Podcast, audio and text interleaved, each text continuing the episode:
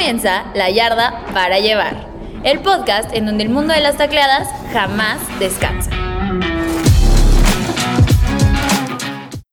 Bienvenidos y bienvenidas fans del deporte de las tacleadas al segundo episodio de La Yarda para Llevar. Vamos a estar el día de hoy, como la vez pasada, Manolo y yo, claro que sí, pero hoy se nos une también Emiliano de la Parra para hablar de todo lo que está sucediendo en Steelers, para hablar de cómo se están construyendo los equipos y el cap space de la NFL. Y no podía faltar nuestra super sección de fantasy. Así que antes de comenzar, yo les pregunto, ¿cómo están? Yo me encuentro muy, muy bien, mi queridísima Maffer. Estoy muy feliz de estar el día de hoy aquí con ustedes, sobre todo porque vamos a hablar de temas muy, muy apasionantes. Esos Steelers, bueno, qué tema traen ahí con la posición de mariscal de campo y el fantasy. Esta temporada va a estar candente. Igual estoy muy contento y emocionado de iniciar un capítulo más, pero más que nada porque todo este semestre no nos va a faltar el fútbol americano.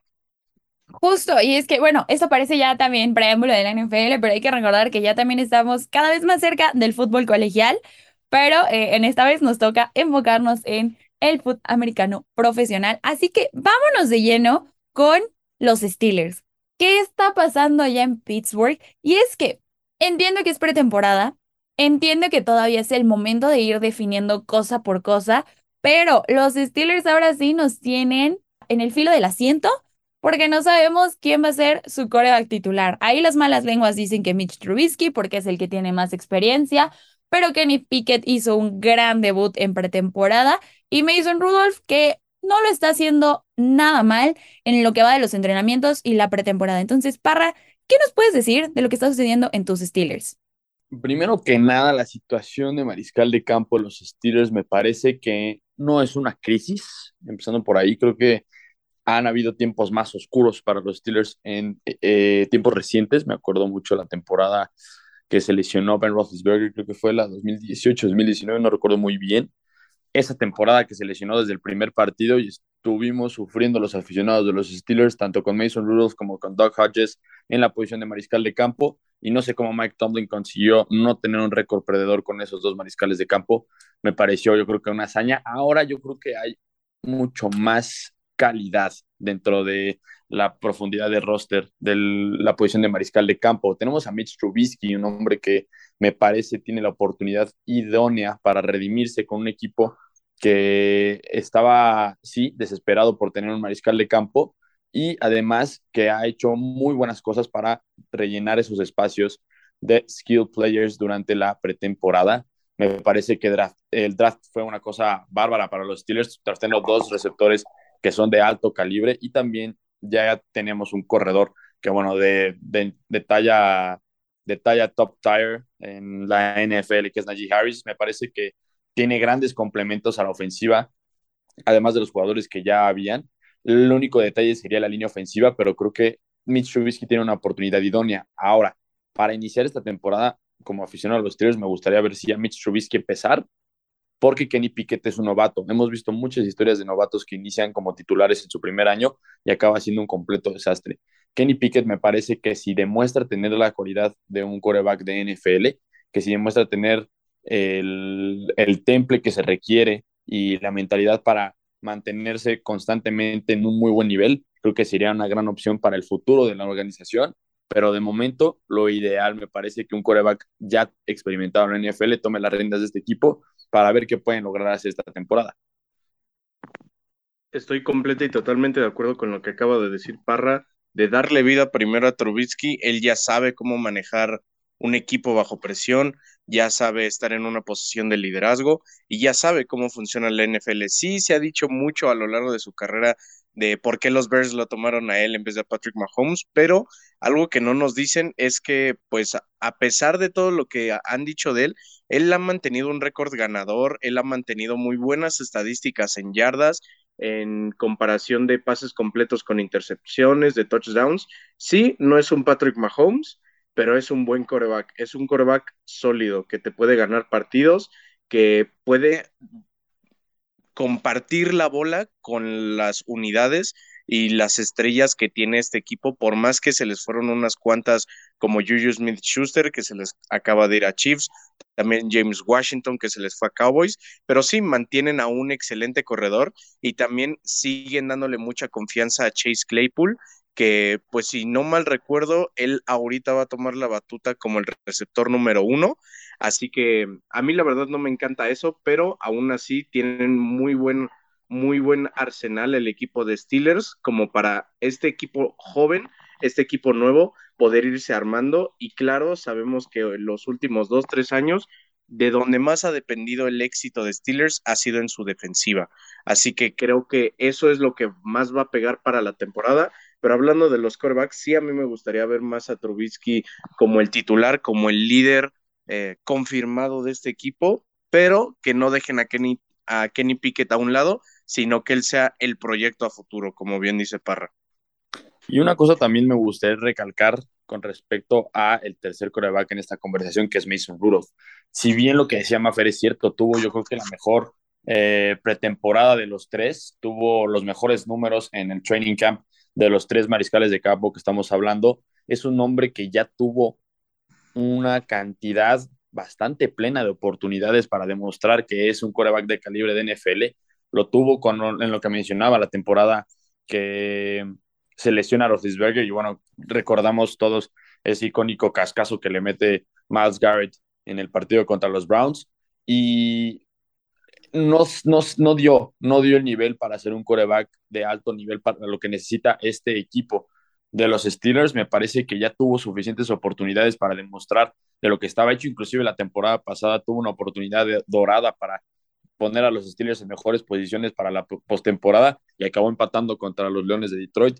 Me parece que es un hombre que, pues sí, es un coreback que, que digamos, no es, no es terriblemente malo, pero no es calibre titular NFL indiscutible, no me parece, me parece que inclusive como un backup, pero ni siquiera del, del, mejor calibre de backup que se puede conseguir en la NFL. Yo creo que este hombre tiene que, tiene que salir un poco más de la conversación porque ya ha tenido las oportunidades. Y rápido, lo que decías, Manolo, tanto Claypool como Dionte Johnson van a ser el, lo que se discuta por el receptor número uno, sobre todo porque Dionte acaba de firmar un nuevo contrato por dos años, entonces ahí ya tiene experiencia los Steelers y además vienen novatos de muy alto calibre. Hemos visto a, George Pickens en, los entrenamientos y en los partidos ya de temporada, de pretemporada, que me parece un jugador de muy, muy alto calibre y esperemos ver, digamos, en qué resulta este, esta historia de los Steelers, pero me parece que ha dejado más cosas positivas que negativas la batalla por la posición de mariscal de campo.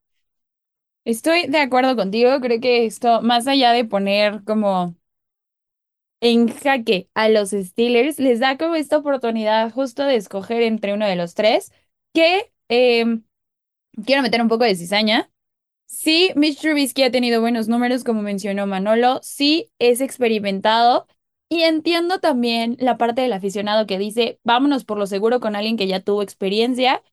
Pero tenemos el antecedente de un rookie que en su primera temporada lo hizo increíble y es Mac Jones. Entiendo obviamente que los Patriots no son los Steelers, pero tenemos este antecedente de que sí, lo puedes hacer bien. Él también tenía un eh, head coach histórico como lo es Bill Belichick. Acá tienen a Mike Tomlin. Entonces, ya metiéndoles como esta cizaña, y, y con los números que, que, tuvo Kenny Pickett en esta pretemporada, que lo estamos probando en la nueva, eh, en, en, esta nueva liga, ¿no les gustaría dejarle la batuta al principio para irlo calando, aunque esta no vaya a ser una temporada ganadora? Digo, la, la, división de los Steelers está peleadísima entre los Ravens y los Bengals. Entonces, Probablemente esta sería una buena temporada para calarlo, pero yo quiero escuchar su opinión.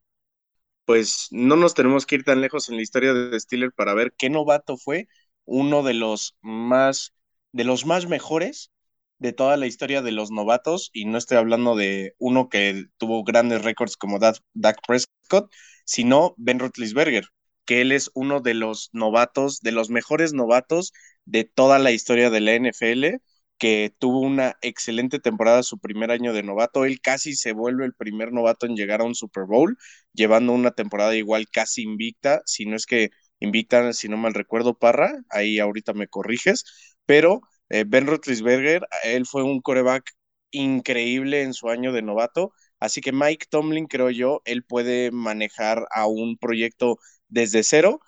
Yo creo que no va a dejar de sonar la posibilidad de ver a, Kenny Pickett iniciar, no para la semana uno, pero eventualmente si Mitch Trubisky empieza o, y llegar en algún momento a fallar o los Steelers empiezan a jugar muy bien, tal vez le darían la oportunidad a Kenny Pickett de empezar a calarse. Y me parece un muy buen argumento el que toca acerca de Mac Jones. Sin embargo, creo que también existen muchos ejemplos al respecto de cómo corebacks han empezado desde su primer año y ha sido todo un desastre. Podemos ver el caso de por lo menos dos, tres corebacks del, del año pasado en eh, Zach Wilson, eh, y también en Trevor Lawrence, me parece que son jugadores que no pudieron dar el ancho, sobre todo porque sí, su equipo no era bueno, pero Joe Burrow tenía un equipo pésimo, o sea, si la línea ofensiva que vimos el año pasado fue mala, el año antepasado cuando le rompieron la rodilla era todavía peor, y él, y él no dejaba de dar muy sólidos números, cosa que no pasó con, tanto con Trevor Lawrence y Zach Wilson. Creo que pueden haber casos eh, impresionantes donde el coreback de primer año saca la casta. En el caso de Ben Roethlisberger, sí fue un gran año, creo que nada más tuvo una derrota y acabó el año con un récord de 13-3. El detalle es que no estaba predeterminado por el staff de coach que iniciara este jugador, sino que fue por una lesión de el que estaba anteriormente, el, el que estaba antes, y por eso entró Ben Roethlisberger, digamos, no estaba planeado como tal. Yo creo que podemos ver que mm, es esa posibilidad de que entre Mitch, eh, eh, que entre Kenny Pickett si en algún momento Mitch Trubisky o no está bien o se llega a lesionar o cualquier cosa, pero me parece que hemos visto casos de grandes corebacks, como el caso de Patrick Mahomes, que se esperaron un año detrás de un sólido eh, veterano y ya después le dieron las riendas del equipo. Yo creo que eso puede ser el mejor, hasta el momento que hemos visto, el mejor trayecto para un coreback. Y ya para ir cerrando este debate, mi última pregunta ¿Ustedes creen, o sea, ya lo dijeron y creo que hay mucha razón en eso de hay muchos grandes corebacks que se han sentado atrás y han aprendido de un veterano? ¿Ustedes creen que Kenny Pickett tenga mucho que aprenderle a Mitch Trubisky? Es una gran pregunta y creo que sí existe que aprender, o sea, porque el hombre ya es experimentado del NFL, ya llevó un equipo a playoffs, estuvo muy cerca de ganar un partido de playoffs. Yo creo que indiscutiblemente el, simple hecho, es como, es como empezar a trabajar en tu vida normal. Cualquier experiencia que tengas de contacto cercano con el trabajo, empiezas a experimentar y empiezas a aprender. Definitivamente hay que aprenderle a todos los quarterbacks de esta liga y Mitch Trubisky uno de ellos. Tampoco es un jugador, como lo decía Manolo, espectacular y creo que podría ser inclusive un buen mentor. Sí, totalmente de acuerdo que tiene que aprenderle, a lo mejor no mucho, pero sí al menos el cómo poder jugar en situaciones de alta presión y en juegos importantes.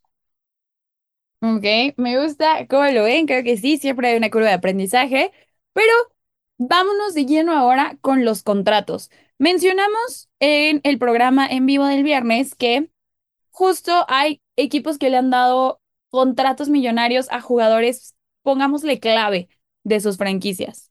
Lo vimos hace algunos ayeres con Patrick Mahomes, esta temporada lo vimos con Davante Adams, con Aaron Rodgers, entre otros contactos, eh, contratos perdón, que hemos estado viendo.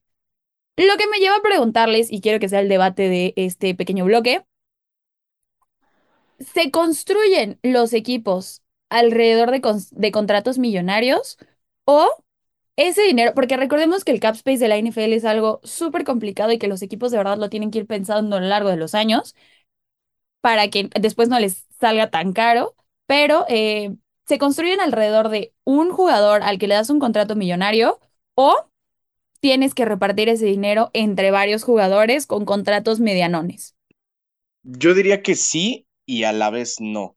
Sí, porque luego muchos jugadores que son las estrellas de cada equipo, pongamos como por ejemplo a Kyler Murray, que es uno de los más recientes, y uno de los contratos más fructíferos que se ha dado hasta el momento.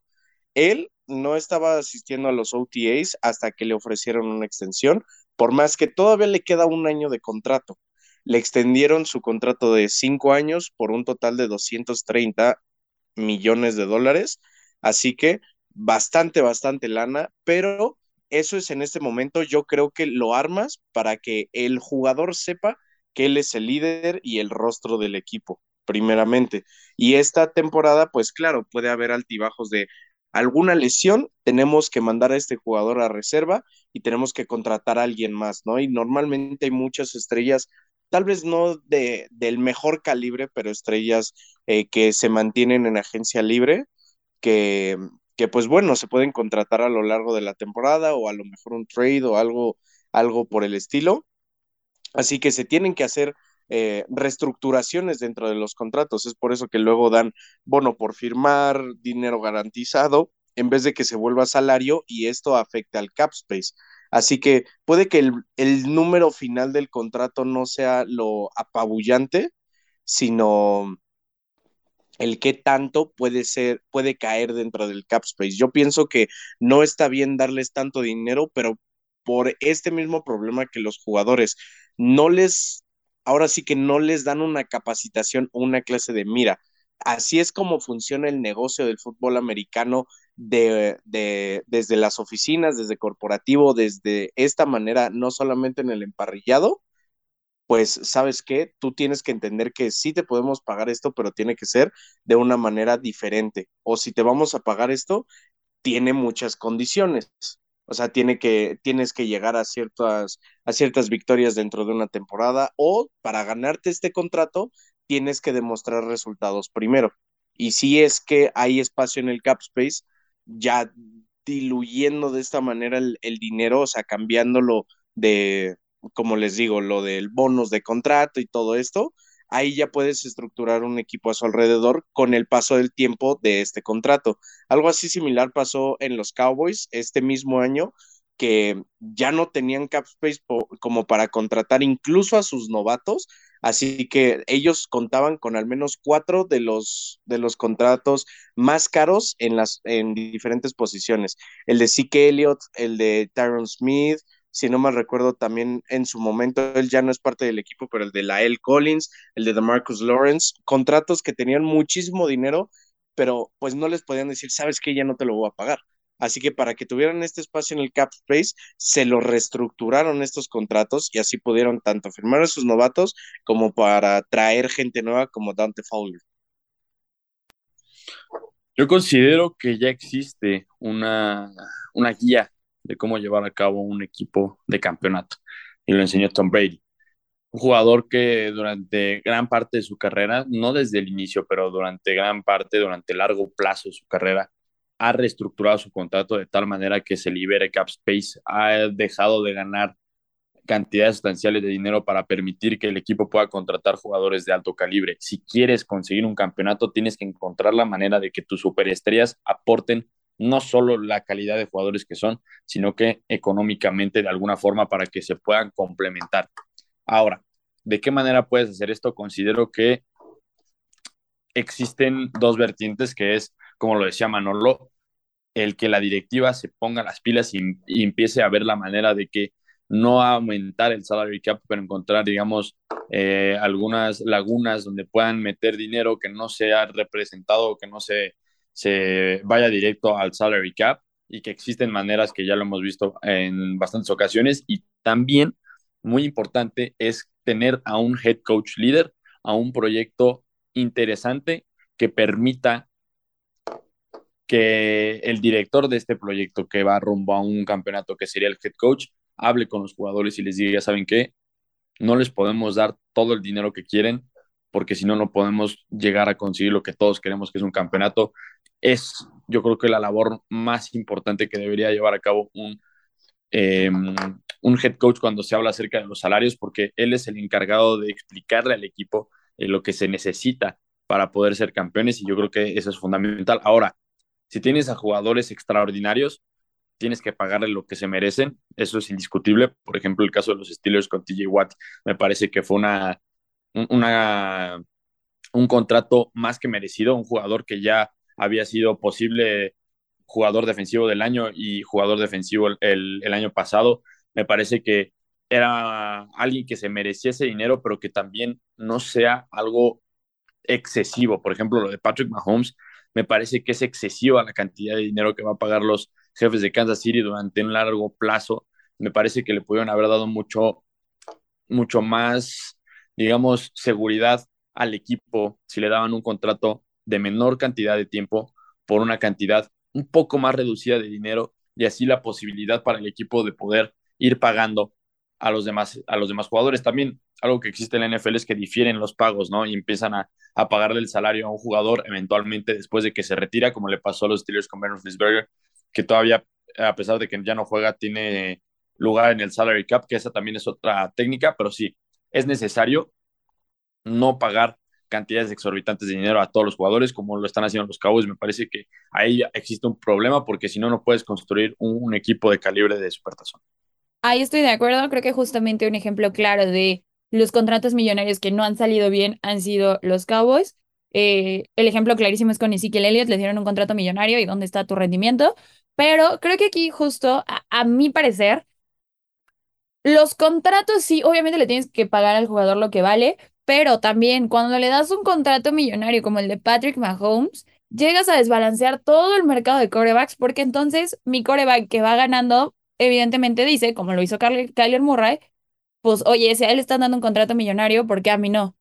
O lo que acaba de suceder con Tucker, que no me sorprendería que pudiera haber problemas después en el vestidor con Lamar Jackson de, oye, a todo el mundo le están dando contratos millonarios, menos a mí. Entonces creo que la clave sí la tiene Tom Brady, como lo dijo Parra. Necesitas tener un jugador que sea consciente que tienes que tener el mejor equipo y no nada más a las mejores estrellas. Entonces ahí es donde yo encuentro como la disyuntiva y justo los contratos millonarios, a mi parecer, desbalancean el mercado de la NFL, donde sí tienes un tope sumamente establecido. O sea, es que en cuestión del, tope salarial me parece que también se tiene que empezar a reestructurar un poco y empezar a ver que se puede, digamos, aumentar un poco más la cantidad de dinero que le puedes pagar a los jugadores. Yo creo que eso también podría ser una, un aspecto importante. Sí, claro, y además a mí me entra mucho la pregunta como dónde está la madurez de los jugadores y también la visión del equipo, sabiendo que esto puede, en vez de ayudarlos a mantener a un jugador, los perjudica para poder buscar más talentos, ¿no? Y después de este debate, hablando justamente de cómo armar equipos, nos vamos a nuestra sección de fantasy. La semana pasada les comentamos que la primera, primera pick tiene que ser un corredor de poder, eh, un corredor, más bien. Yo les pregunto, ¿qué tipo de corredor deberíamos de tomar en esta primera pick? Existen diferentes tipos de corredores que, bueno, de alto calibre. Si tienes la oportunidad en la primera pico, obviamente tienes que agarrar a los que más producen. Christian McCaffrey es una opción que, a pesar de que los últimos dos años ha estado lesionado, ese hombre hace más puntos que cualquiera en la historia de fantasy, es algo impresionante. Pero si no, yo creo que también una gran alternativa son los corredores que no solo fungen como, eh, como digamos, únicamente para carrera el balón, sino que para recibir pases. Este es el caso de Austin Eckler, por ejemplo, eh, inclusive Najee Harris esta próxima temporada, yo creo que vamos a ver mucho de eso. Está también el caso inclusive de un jugador que no es corredor, pero que lo usan como tal, Divo Samuel, yo creo que es un, personaje que puede agarrar dentro de las primeras picks. Cuando tienes una dualidad entre el acarreo y la recepción, yo creo que es un jugador que te puede brindar muchas, mucha, muchos puntos a favor. Y también hay corredores jóvenes que han probado que tienen un excelente talento y creo que son muy buenas picks para tu primera ronda del fantasy. Uno de ellos siendo James Robinson y también otro de esos corredores que justo el año pasado fue una de las sensaciones es Jonathan Taylor de los Colts. Y aunado a eso, obviamente, como top pick tienes que fijarte siempre en cómo funciona la ofensiva del equipo. Pues ahí lo tienen, ya saben cuáles son las picks principales y qué aspectos tomar en cuenta para que su equipo, al menos su corredor, sea lo que los saque de problemas o al menos se saque las papas del fuego cuando sientan que van a perder. Con esto terminamos este segundo episodio de La Yarda para Llevar. Nos escuchamos aquí en Frecuencia SEM. No se olviden seguirnos en nuestras, de, nuestras redes sociales como La Yarda-oficial, donde les traeremos más noticias y nuestros programas en vivo. Esto fue La Yarda para Llevar el podcast en donde el mundo de las tacleadas jamás descansa. Escúchalo en exclusiva a través de Frecuencia SEM y plataformas digitales.